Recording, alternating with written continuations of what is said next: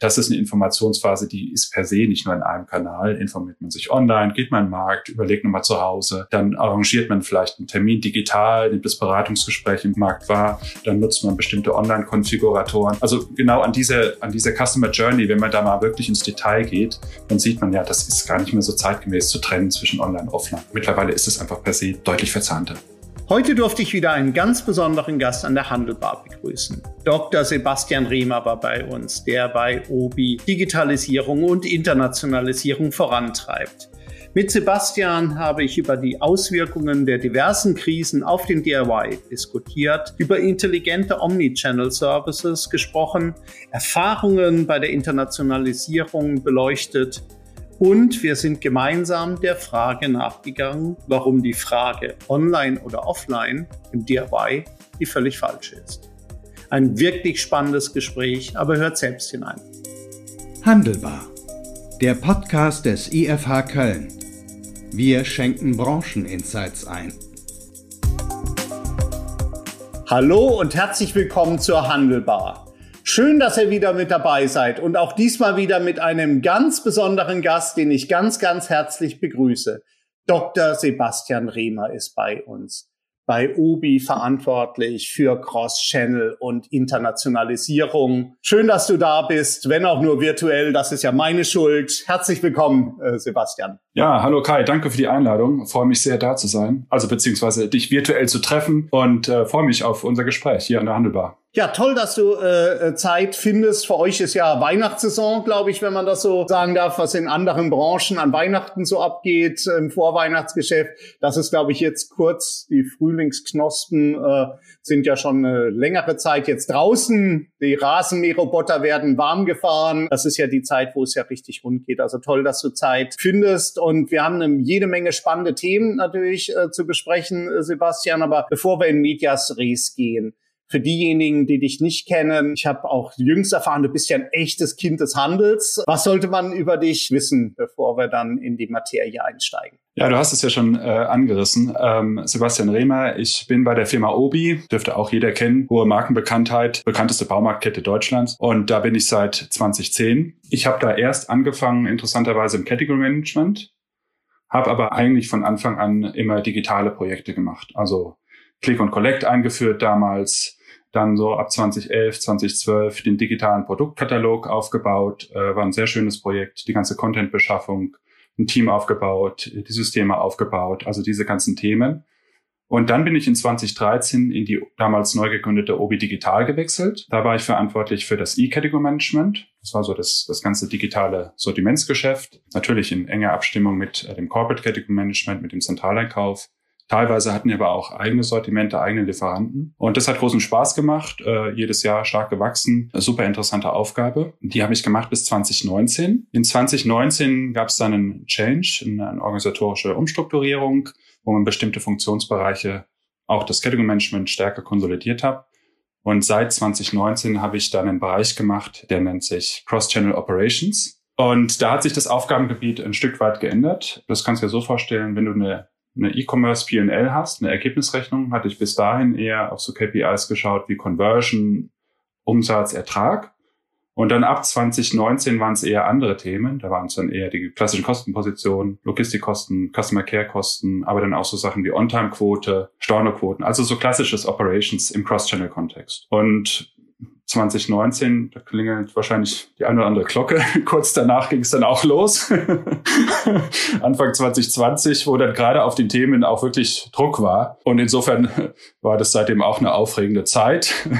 Und du hast es ja im Anfang gesagt, seit letzten Herbst hat sich es nochmal so ein Stück weit verschoben, das Aufgabengebiet. Jetzt bin ich seitdem so stärker auch für das Internationale äh, mitverantwortlich, also für die Digitalisierungsbestrebungen da in den einzelnen OBI-Ländern, wie wir zu sagen pflegen. Und äh, Lange Rede, kurzer Sinn, aber langweilig war mir eigentlich nie. Ja, das, das klingt in der Tat wenig äh, äh, nach Langeweile. Und äh, Sebastian, wo du es ja gerade auch angesprochen hast, wir hatten vor gut zwei Jahren, hatten wir den Marco Werner, kennst du ja auch, hier jetzt bei Hagebau, hier äh, verantwortlich auch für das Digitale an der Handelbar. Und da war unser Kernthema eigentlich die, die Lieferengpässe. Also man hat ja gesehen, es war ja ein verrücktes Jahr, die Leute sind zu Hause geblieben, noch viel, die Corona-Einschränkungen waren da, die Mobilität Liquidität gering. Man hat dann hier viel in Haus und Heim investiert, wenn man es denn auch konnte. Lange Lieferfristen und noch im vergangenen Jahr hatte ich ja persönlich, kann ich äh, vielleicht dann auch äh, beisteuern, eigentlich ein Rasenmäher hier bestellt bei dem Fachhandel ja von Husqvarna.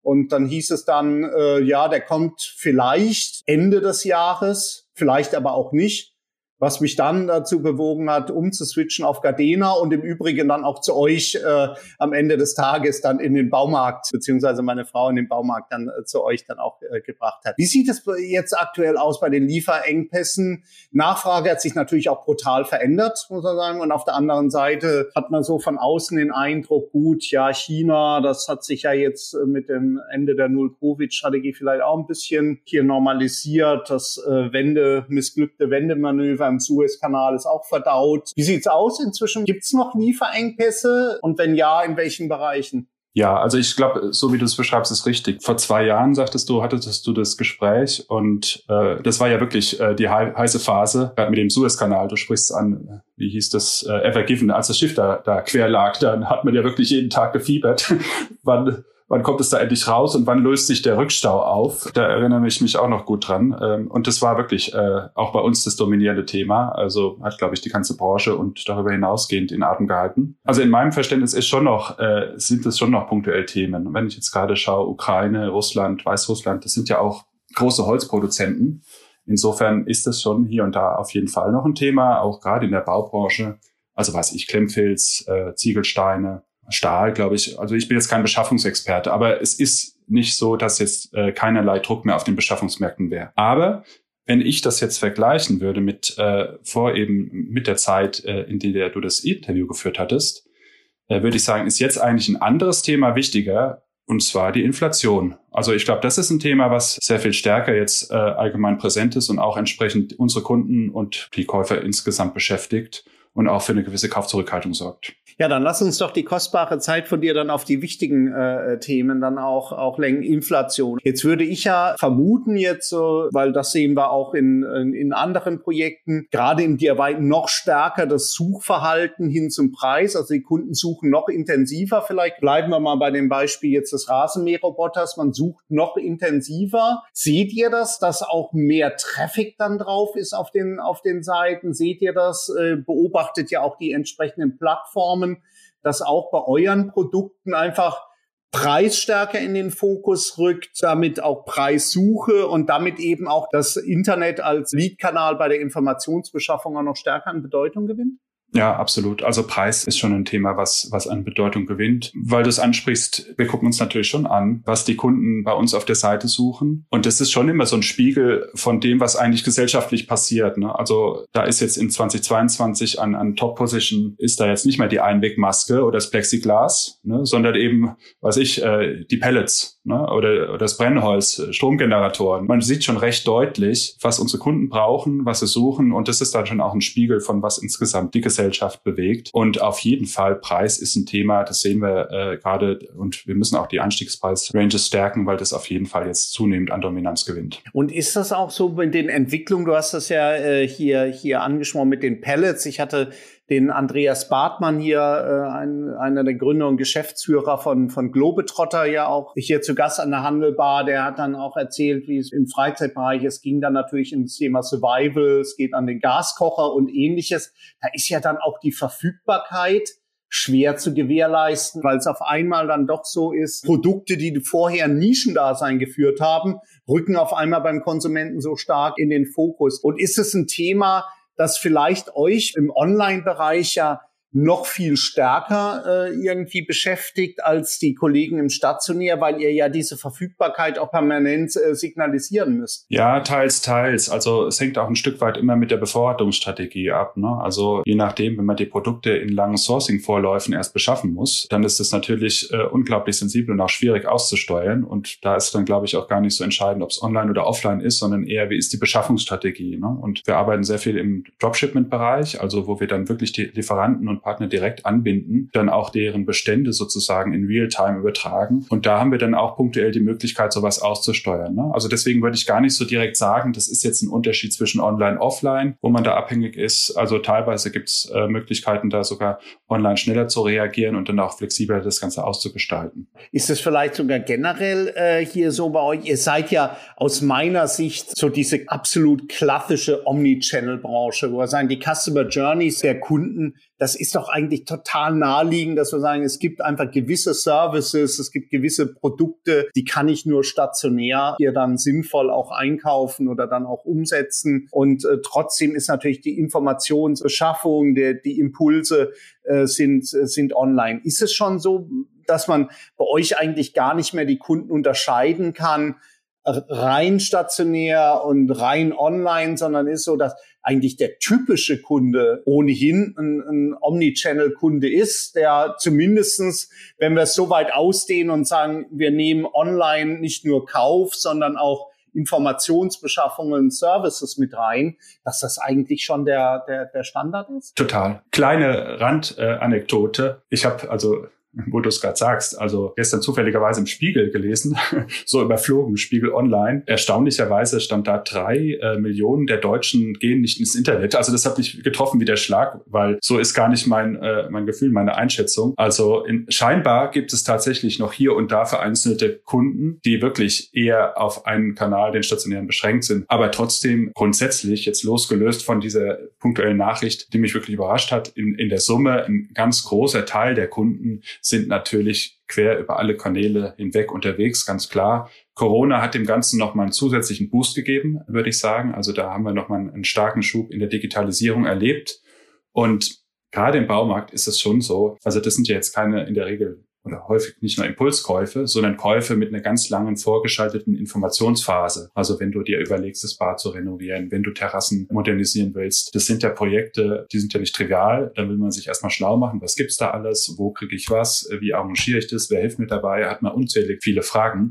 Und äh, das ist eine Informationsphase, die ist per se nicht nur in einem Kanal. Informiert man sich online, geht man in den Markt, überlegt nochmal zu Hause, dann arrangiert man vielleicht einen Termin digital, nimmt das Beratungsgespräch im Markt wahr, dann nutzt man bestimmte Online-Konfiguratoren. Also genau an dieser, an dieser Customer Journey, wenn man da mal wirklich ins Detail geht, dann sieht man ja, das ist gar nicht mehr so zeitgemäß zu trennen zwischen Online und Offline. Mittlerweile ist es einfach per se deutlich verzahnter. Ja, ich bin tatsächlich, wo du sagst, äh, Sebastian, auch über diese Meldung gestolpert gestern, weil sich die Zahl natürlich erst erstmal groß anhört. Aber wahrscheinlich sind das ja auch nicht äh, eure Kunden, wenn man tiefer reingeht, sind das überwiegend Personen 70 äh, plus. Ich denke, die sind für euer Segment wahrscheinlich jetzt auch nicht ähm, im unmittelbaren äh, Fokus drin.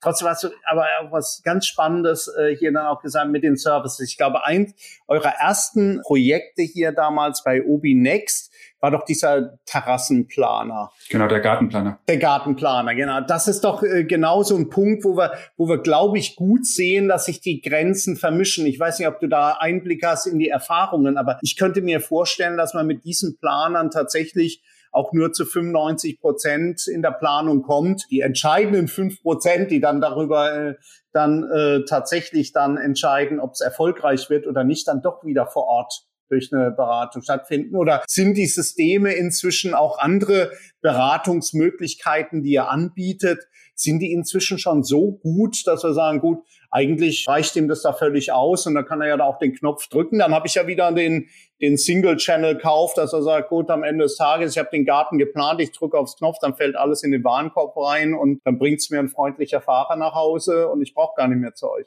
Also da würde ich sogar den, den Regler da 95 Prozent deutlich nochmal in Richtung stationär schieben. Das hat eine hohe Bedeutung, gerade in dem Bereich. Das ist ja auch unmittelbar, also wenn, wenn man an sich selber denkt und möchte so ein großes Thema angehen, also fühlt man sich einfach viel sicherer mit einer guten Beratung, wenn man vor Ort auch nochmal genauer verstehen, wie ist denn das mit den einzelnen Holzen der Terrasse, wie ist denn der Untergrund, wie muss ich denn das ganze Thema angehen. Natürlich, man kann heute unglaublich viel und da bieten wir auch entsprechende Tools an digital vorbereiten und auch äh, entsprechend das ganze Projekt dabei äh, mit digitalen Tools unterstützen. Wir bieten auch an beispielsweise, dass man sich per Videochat, also gewissermaßen auch digital, eine persönliche Beratung holt. Insofern kann man auch das wieder nicht so ganz trennen. Aber unser Angebot in den OB-Märkten spielt da schon eine ganz, ganz zentrale Rolle für eben diese Sortimente und Segmente. Und das wird auch mittelfristig so bleiben. Also das ist keine Frage. Jetzt hast du ja gerade auch in den, in den letzten Jahren sehr stark das Thema äh, Internationalisierung begleitet, vorangetrieben. Da kommen wir gleich drauf zu sprechen. Aber ich muss da an der Stelle nochmal äh, nachbohren, weil wir jetzt ja auch eine, so eine große Euphorie erleben, ChatGPT und Co. Wie kriege ich Beratung sichergestellt? Und natürlich, da schmunzelt man dann auch gerne vielleicht über den einen oder anderen Fehler dieser Programme. Auf der anderen Seite treffen sie ja ganz offensichtlich ein Need. Und wenn ich mir jetzt so vorstelle, eine der, der Situationen, die ich jetzt äh, tatsächlich im Baumarkt immer sehr schwierig finde, ist die, äh, da ich dann Samstag Vormittag, wenn ich mal Zeit habe, durch den Baumarkt hier dann auch laufe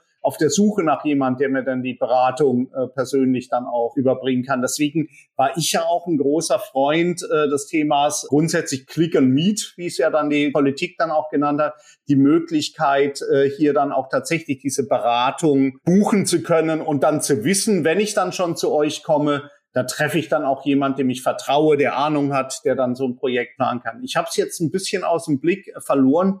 Bietet ihr das so an? So wie ich es wahrgenommen hatte, war das in der Pandemie ja mehr oder minder eine Zugangskontrolle, damit man gewährleisten konnte, dass da nicht mehr als zulässig jetzt an, an Kunden dann vor Ort waren.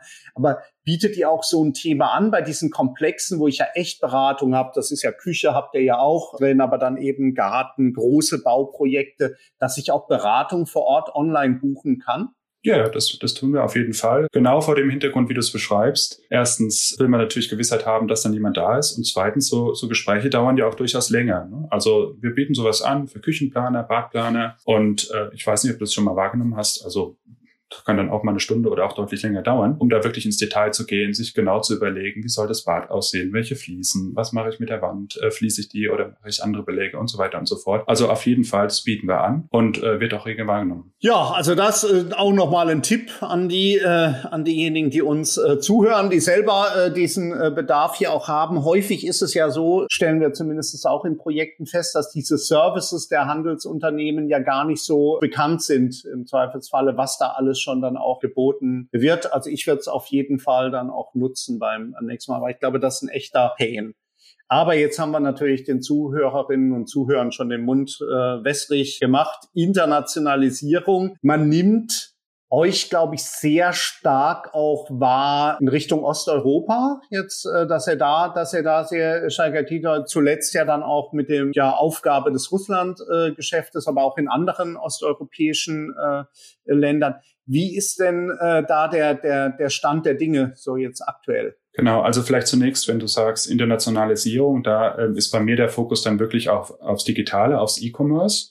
Und das ist genauso, wie du sagst. Also wenn du dir gedanklich so eine Europalandkarte vorstellst vom inneren Auge, Deutschland in der Mitte, und dann gehst du im Prinzip nach, nach Süden und dann nach Osten. Und das ist so grob das Gebiet, auf dem wir aktiv sind. Also wenn wir es mal durchgehen, Deutschland, Österreich, Schweiz, Italien, Polen, ich mache es gerade selber so, stelle mir gerade die Europakarte vor. Ähm, Polen, Tschechien, Slowakei, Slowenien, Ungarn, das sind so die Hauptmärkte, wo wir aktiv sind, wo wir unsere Obi-Märkte haben, aber wo wir auch äh, unsere E-Commerce-Aktivitäten massiv ausbauen. Wenn ich da einhaken darf, hängt es bei euch immer äh, zusammen? Wir sehen ja unterschiedliche Strategien auch von Handelsunternehmen. Es gibt ja durchaus auch äh, Handelsunternehmen, die sagen, die nutzen da die Chance und sagen, sie können den Markt vielleicht auch rein digital erobern. Und bei anderen ist es so, ohne Filialgeschäft zu wenig Sichtbarkeit und vielleicht auch nicht die richtigen Services. Jetzt würde ich bei euch denken, es könnte ja höchstens für Teilsortimente jetzt auch rein digital funktionieren. Wie ist da so eure Strategie? Geht das immer Hand in Hand? Also unsere DNA sind nun mal die stationären Märkte. Märkte und so sind unsere Strukturen aufgebaut. Also es gibt jetzt kein Land, wo wir nur digital unterwegs sind und das ist jetzt auch nicht im unmittelbaren Scope oder unsere Absicht. Wir kommen schon aus, aus einem starken, soliden Stationärgeschäft und ergänzen das eben. Ne? Das ist so unser Approach und äh, ich denke, den werden wir auch so weiterfahren. Also,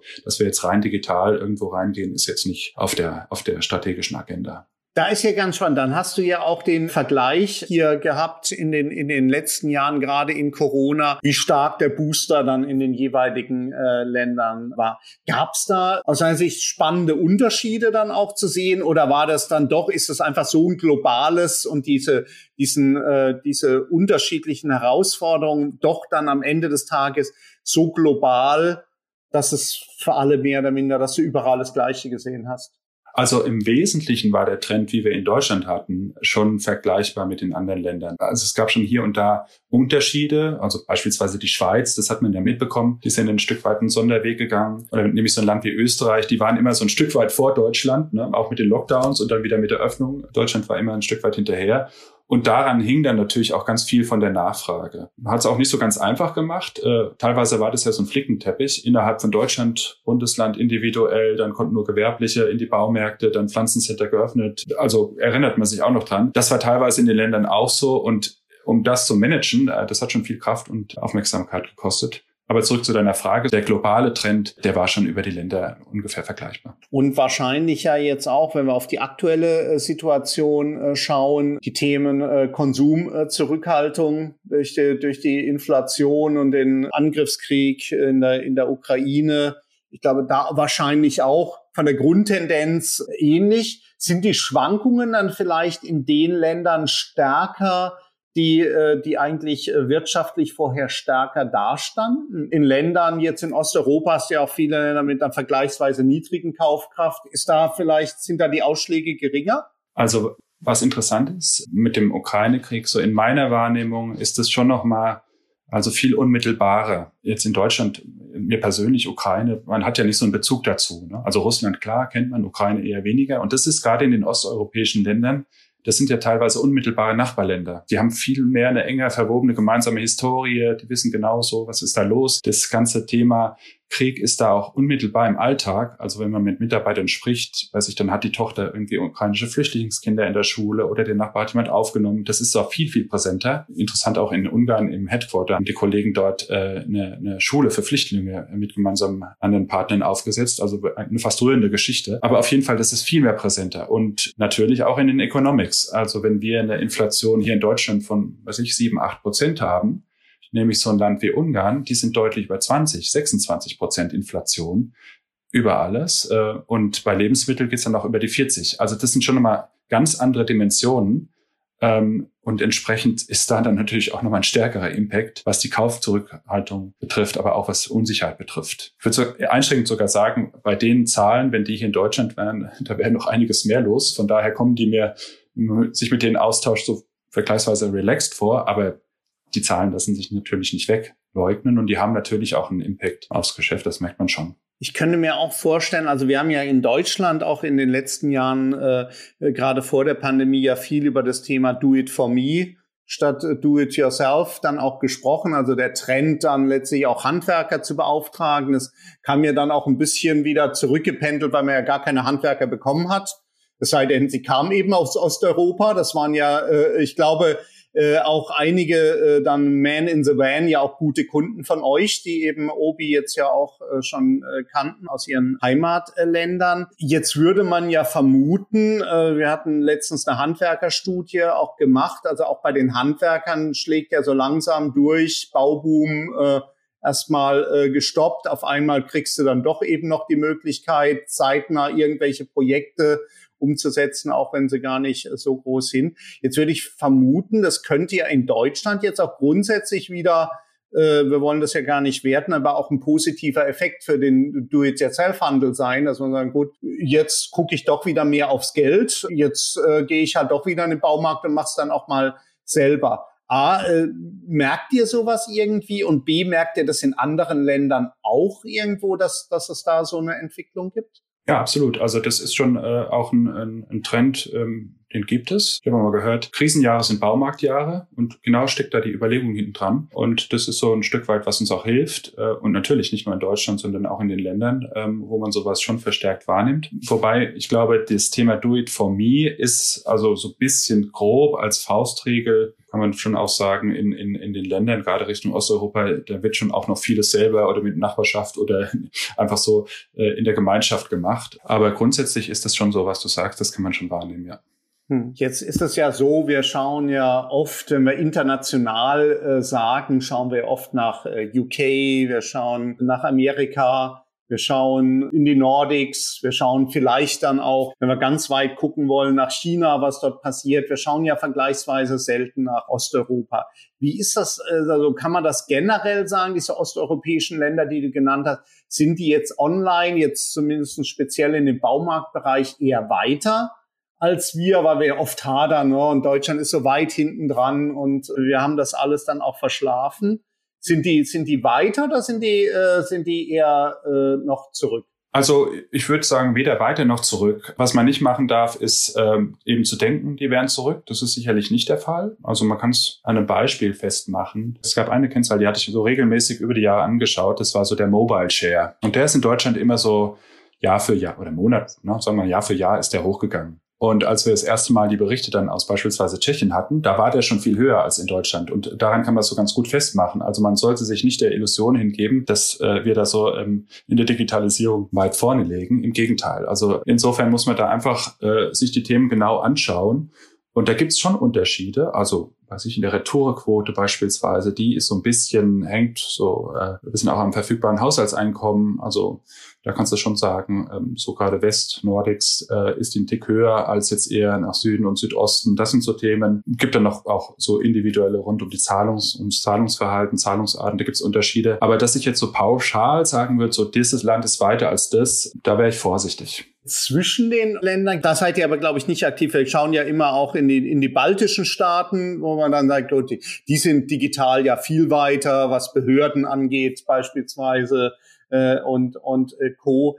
Äh, während man jetzt vielleicht so vermuten würde, ein Land äh, wie Rumänien eher weiter, weiter hinten. Seht, seht ihr da schon auch äh, starke Unterschiede? Also ist es auch falsch, das als einen Block zu diskutieren, sondern man muss dann schon äh, tiefer ins Detail einsteigen? Also wenn wir, wenn wir mit den Ländern arbeiten, ähm, muss man auf jeden Fall tiefer ins Detail einsteigen. Das geht ja schon los mit, mit der lokalen Wettbewerbssituation, die sich zum Teil ganz massiv unterscheidet. Also nämlich so ein Land wie Polen, da ist Amazon eBay jetzt nicht so das größte Thema. Da hast du so einen lokalen Player wie Allegro. Oder dann hast du auch so Themen wie das in Ungarn gibt es einen Wettbewerber namens Praktika. Den kennt der ein oder andere ja auch noch aus der hiesigen Landschaft.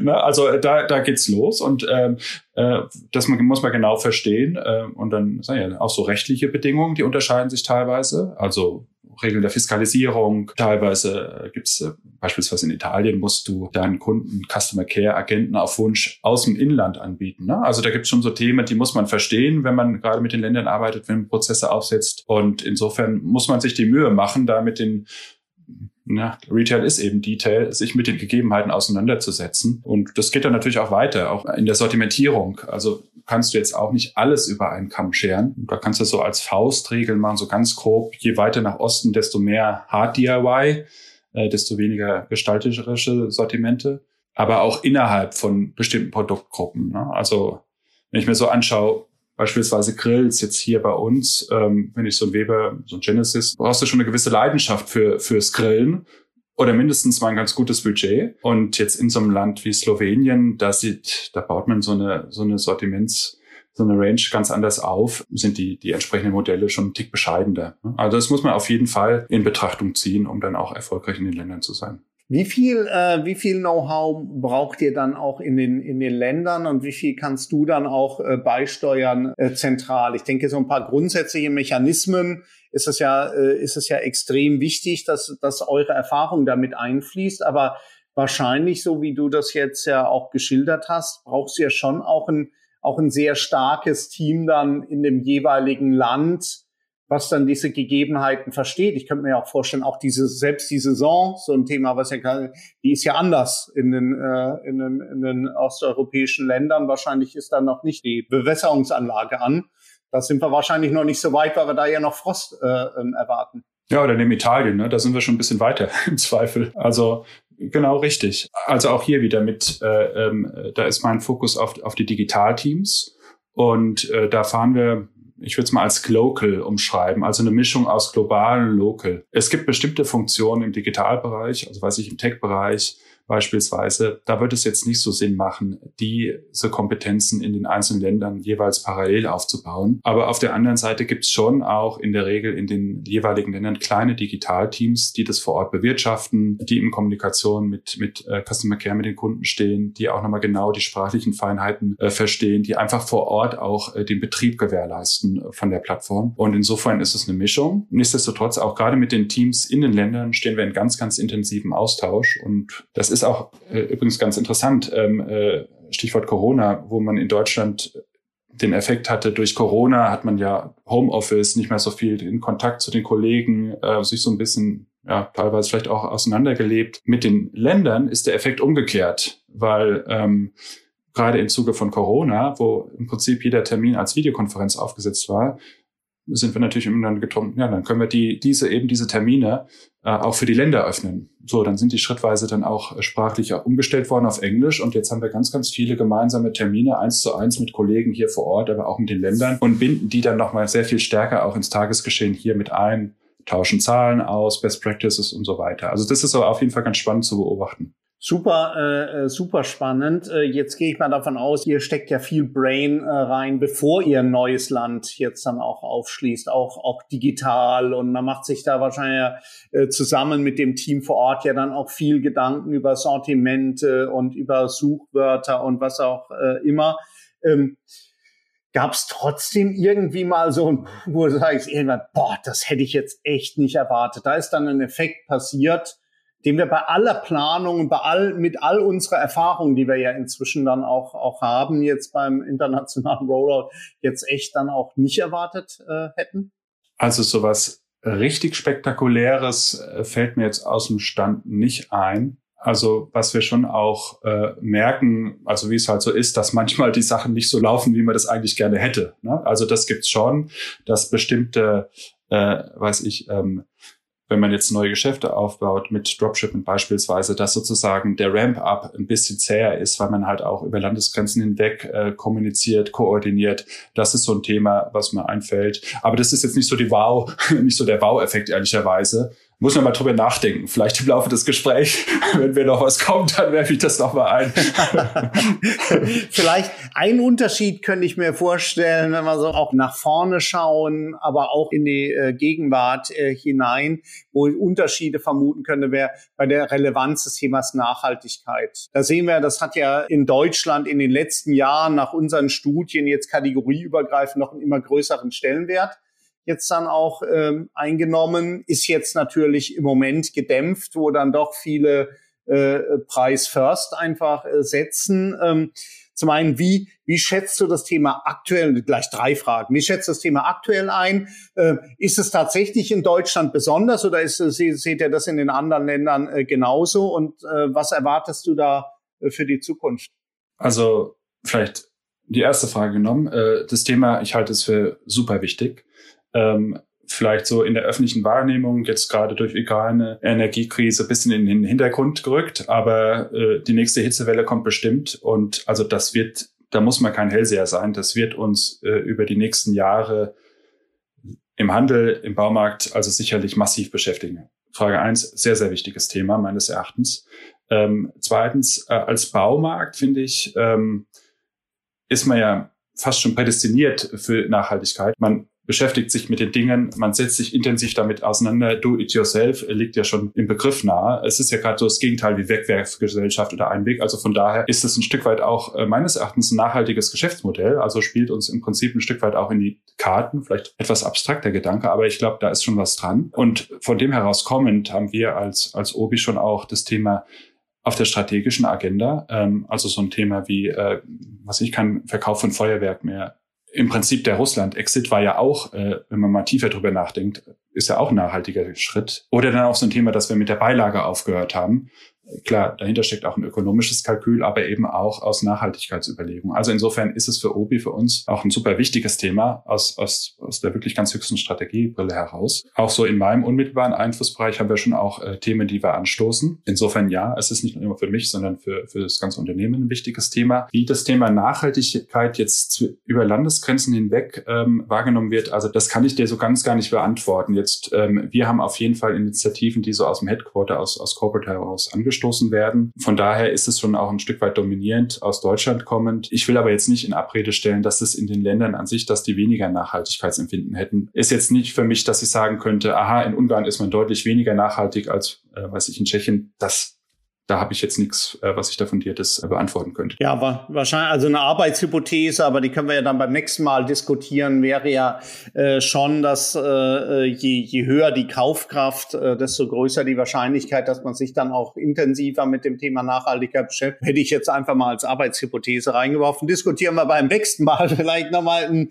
ein anderes Thema, was ja gerade dann auch im Jahr äh, 2021 so richtig hochkam und der Stern verglühte einerseits Zeit so ein bisschen äh, jetzt im, im letzten Jahr. Auf der anderen Seite interessante Konzentrationsbewegung war das Thema Quick Commerce. 15 Minuten äh, hier so ein Joghurtbecher an den, an den äh, Schreibtisch, das ist ja sensationell und hat ja auch für eine große Verbreitung der entsprechenden Dienste von, von äh, Gorillas bis Flink dann auch gesorgt. Ich hatte letztens noch mit dem, mit dem Hendrik Müller von Thalia dann auch diskutiert. Äh, die, bei denen läuft das nicht unter, unter äh, Quick Commerce, aber wenn ich innerhalb von einer Stunde mir ein Buch zumindestens abholen kann, dann ist das ja auch ein sehr, sehr schneller äh, Service. Welche Bedeutung einmal spielt, spielt das Thema Geschwindigkeit bei euch? Weil ich könnte mir vorstellen, in vielen Fällen und im B2B-Bereich haben wir das ja, wäre es ja super, ich sage hier, ich bin hier am, am, am Schrauben machen, aufbauen. Boah, jetzt sind mir da die Schrauben ausgegangen.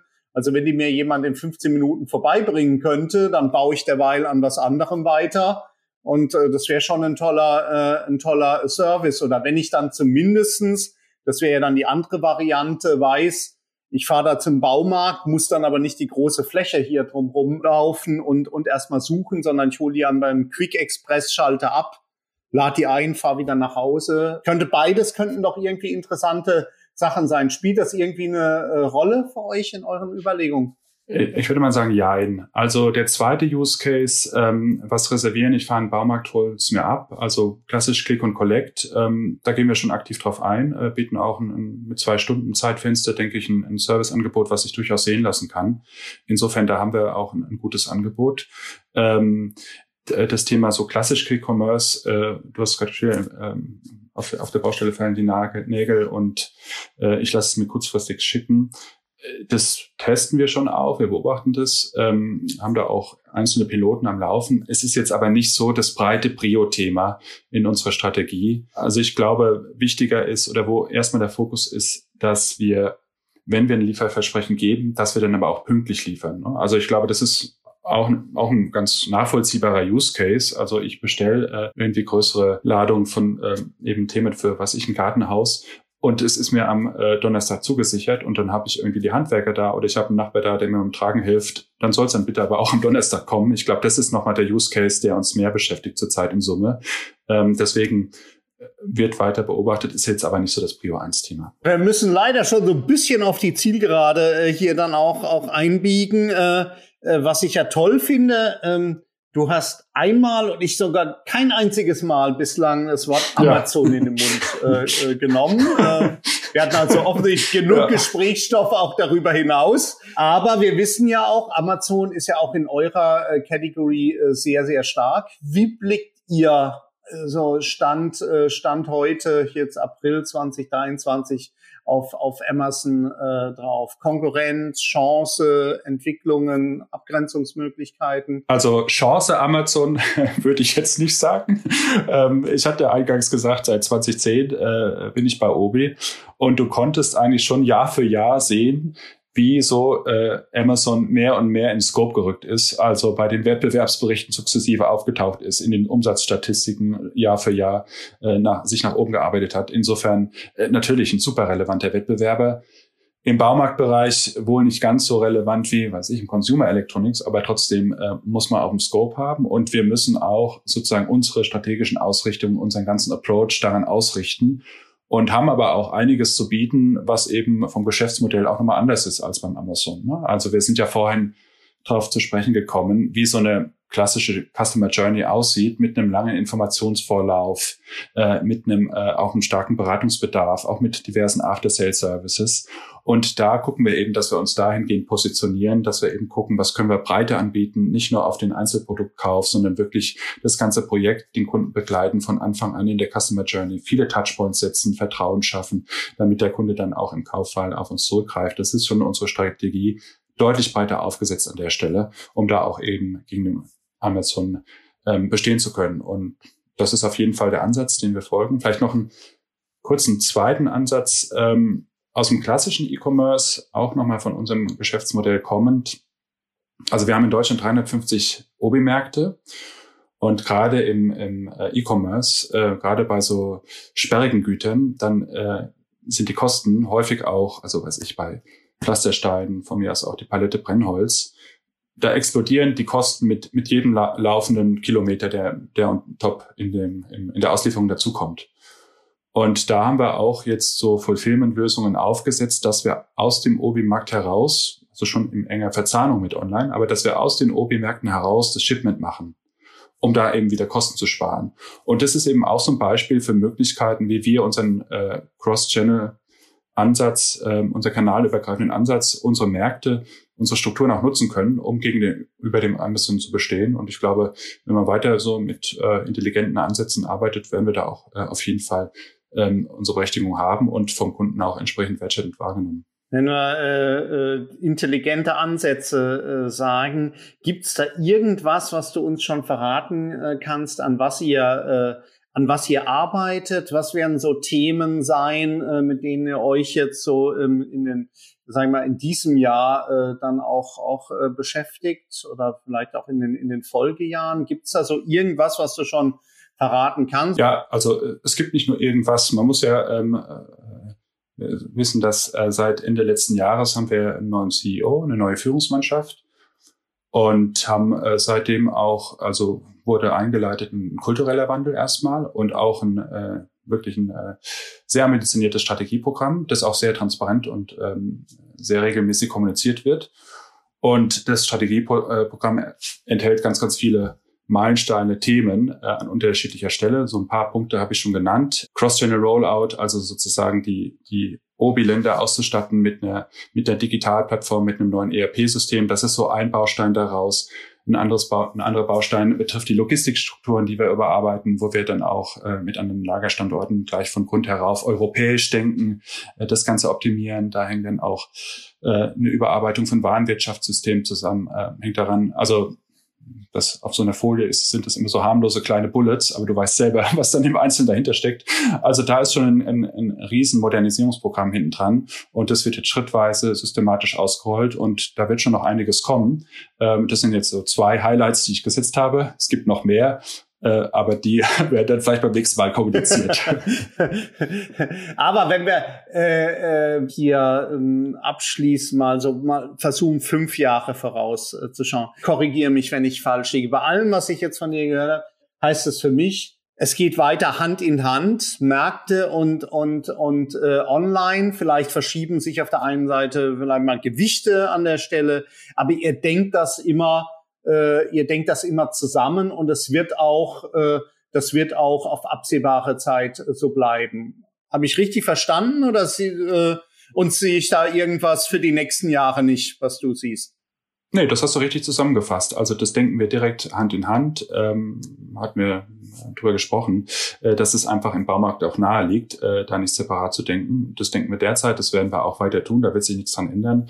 Ähm, unsere OBI-Märkte, die sind gewissermaßen das Herzstück von uns. Das wird so bleiben. Äh, wir werden die eng integrieren. Wir werden Prozesse bauen, die sowohl online, offline verzahnen. Wir werden unsere OBI-Märkte selbst digitalisieren. Also insofern genau richtig verstanden. Das ist der Ansatz, ähm, den wir konsequent weiter verfolgen werden. Da stellt sich ja dann die Frage so nach den, äh, nach den KPIs. Ich habe so gesehen, wir haben ja im Jahr 2002 äh, die erste Multi-Channel-Studie damals in Deutschland gemacht und seitdem verfolgt mich ja immer dieses Thema, den äh, äh, sagen wir, die, die, die, die richtigen KPIs dann auch zu finden, die den Erfolg des Gesamtsystems jetzt darstellen. Deswegen, so wie ich, da ich es ja jetzt richtig verstanden habe, frage ich dich nicht, äh, wie wird denn der E-Commerce-Anteil in fünf Jahren äh, hier sein, weil das ist ja dann auch die äh, äh vielleicht die richtige Antwort, ja aber auf die falsche Frage, weil am Ende des Tages ist es euch ja dann auch egal, ob das jetzt E-Commerce-Umsatz äh, ist oder ob das Click and Collect oder Click and Reserve oder ob das stationärer Umsatz ist. Aber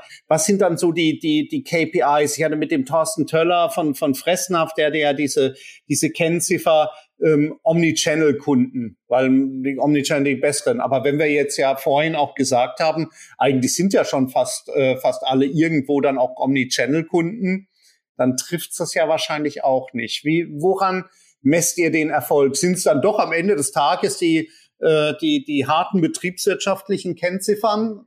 Also ich glaube, die harten betriebswirtschaftlichen Kennziffern, die wird man im Handelsunternehmen nicht so einfach wegleugnen können. Also insofern sind die dann schon auch äh, die Themen, die zählen. Ähm, jetzt so ähm, bei mir im Bereich ist es dann wirklich schon auch ähm, über die Kanäle hinweg. Ähm, also hatte ich ja eingangs gesagt, jetzt im, in Deutschland, dass es dann eher auch so die operativen Themen sind.